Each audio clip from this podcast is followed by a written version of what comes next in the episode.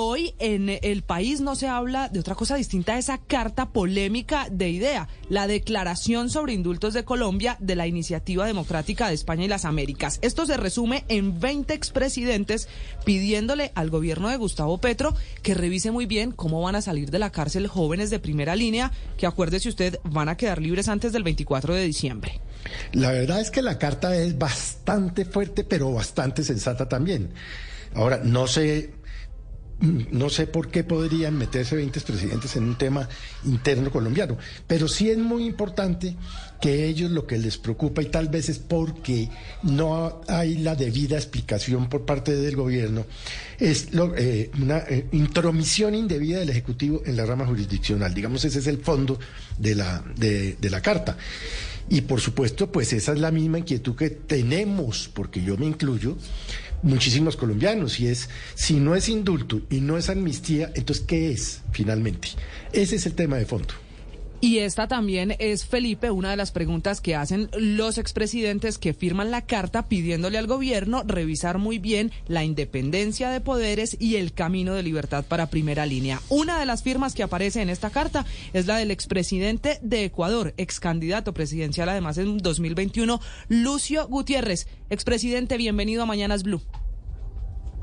Buenos días, muchísimas gracias, un saludo, un abrazo a todos los hermanos colombianos desde Quito, capital de Ecuador.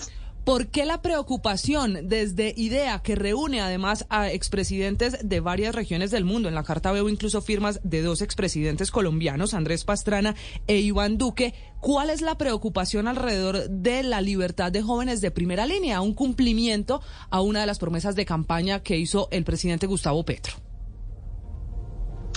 A ver, la iniciativa democrática de España y las Américas, que es lo que significa las siglas IDEA, estamos siempre preocupados porque eh, en España y en las Américas se respete el Estado de Derecho, se fortalezca la democracia, se respete, en este caso, al Poder Judicial, y es por eso que permanentemente damos opiniones sobre temas en donde se afectan a los derechos humanos, en donde se afecta al Estado de Derecho, al sistema democrático, por ejemplo, en Venezuela, en Nicaragua, y ahora pues se ha enunciado esa preocupación que tenemos porque no se estaría respetando la decisión de la justicia, porque eh, eh, pedimos de alguna manera un poco más de calma, un poco más de reflexión para que justamente no se afecten estos principios democráticos. Simplemente eso es lo que hacemos eh, con la finalidad de que se fortalezca la democracia, la paz, la libertad, el Estado de Derecho en nuestra América. Sí, expresidente. ¿Quién de los expresidentes promovió, si usted lo sabe, por supuesto, esta carta? Bueno, generalmente los comunicamos a través de nuestros correos electrónicos, surge una idea, se complementa esa idea, se la discute, se la complementa y en definitiva pues se llega a un consenso general y todos los que estamos de acuerdo firmamos ese documento, que repito de alguna manera lo elaboramos entre todos los ex mandatarios. Sí, expresidente Lucio, pero no es como contradictorio y si no es indebida la intromisión de ustedes, los expresidentes extranjeros, firmando un documento sobre la intromisión indebida del gobierno Petro en las decisiones judiciales con esto de los indultos de la primera línea. Digo, ¿no hay ahí como una contradicción? Se corre ese riesgo de justamente recibir una respuesta, como por ejemplo cuando nosotros no es que estábamos en contra, de la política que lleva el presidente del Salvador Bukele contra la delincuencia en su país, sino que le decíamos que si él quiere reelegirse debería cambiar la constitución del Salvador y recibimos una respuesta bastante agresiva del presidente del Salvador. Siempre vamos a estar corriendo ese riesgo porque cuando se hace algo, cuando hay una acción, obviamente hay una reacción. Pero el objetivo fundamental es el que acabé de mencionar, que nuestra democracia se transparente se fortalezca a través del diálogo, a través del respeto a nuestra constitución, a nuestras leyes.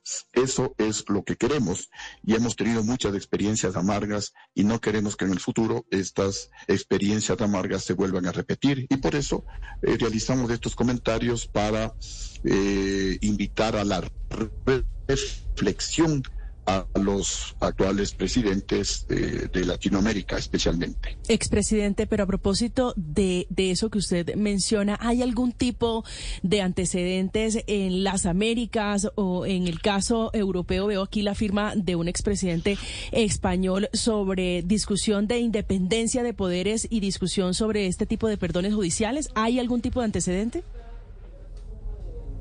Sí, eh, lo que pasa en Venezuela, por ejemplo, lo que ha sucedido también en Nicaragua.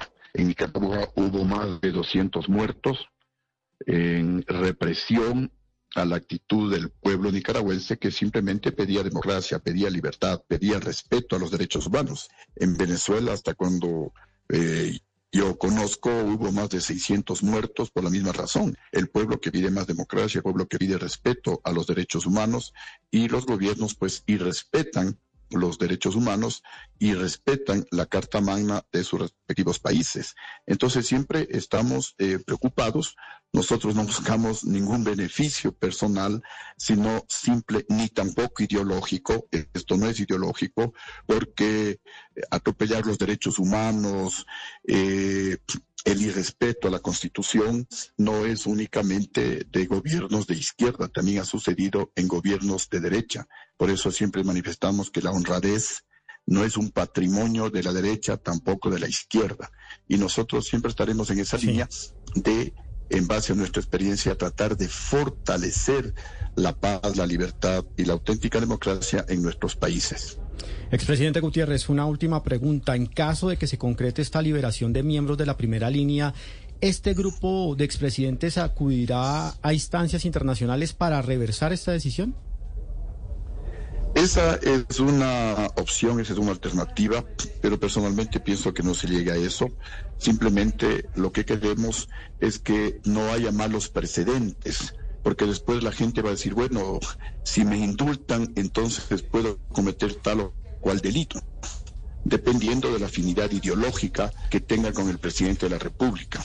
Y eso pues sería catastrófico para la justicia, para eh, la democracia en nuestros países. Entonces simplemente queremos eso, que estas acciones, estas decisiones un poco cuestionadas, un poco polémicas por parte de los presidentes, no sean un mal precedente para que luego pues degenere la eh, el respeto a la ley, el respeto a la constitución. Simplemente queremos es un poquito anticiparnos a lo que podría suceder, pero luego pues ya cada presidente obviamente y cada gobierno es autónomo para tomar las mejores decisiones que él crea eh, convenientes es Lucio Gutiérrez, expresidente de Ecuador. Escuchaban ustedes las razones por las que se envía esta carta a Colombia a propósito de la libertad de jóvenes de primera línea. Expresidente, gracias por habernos acompañado.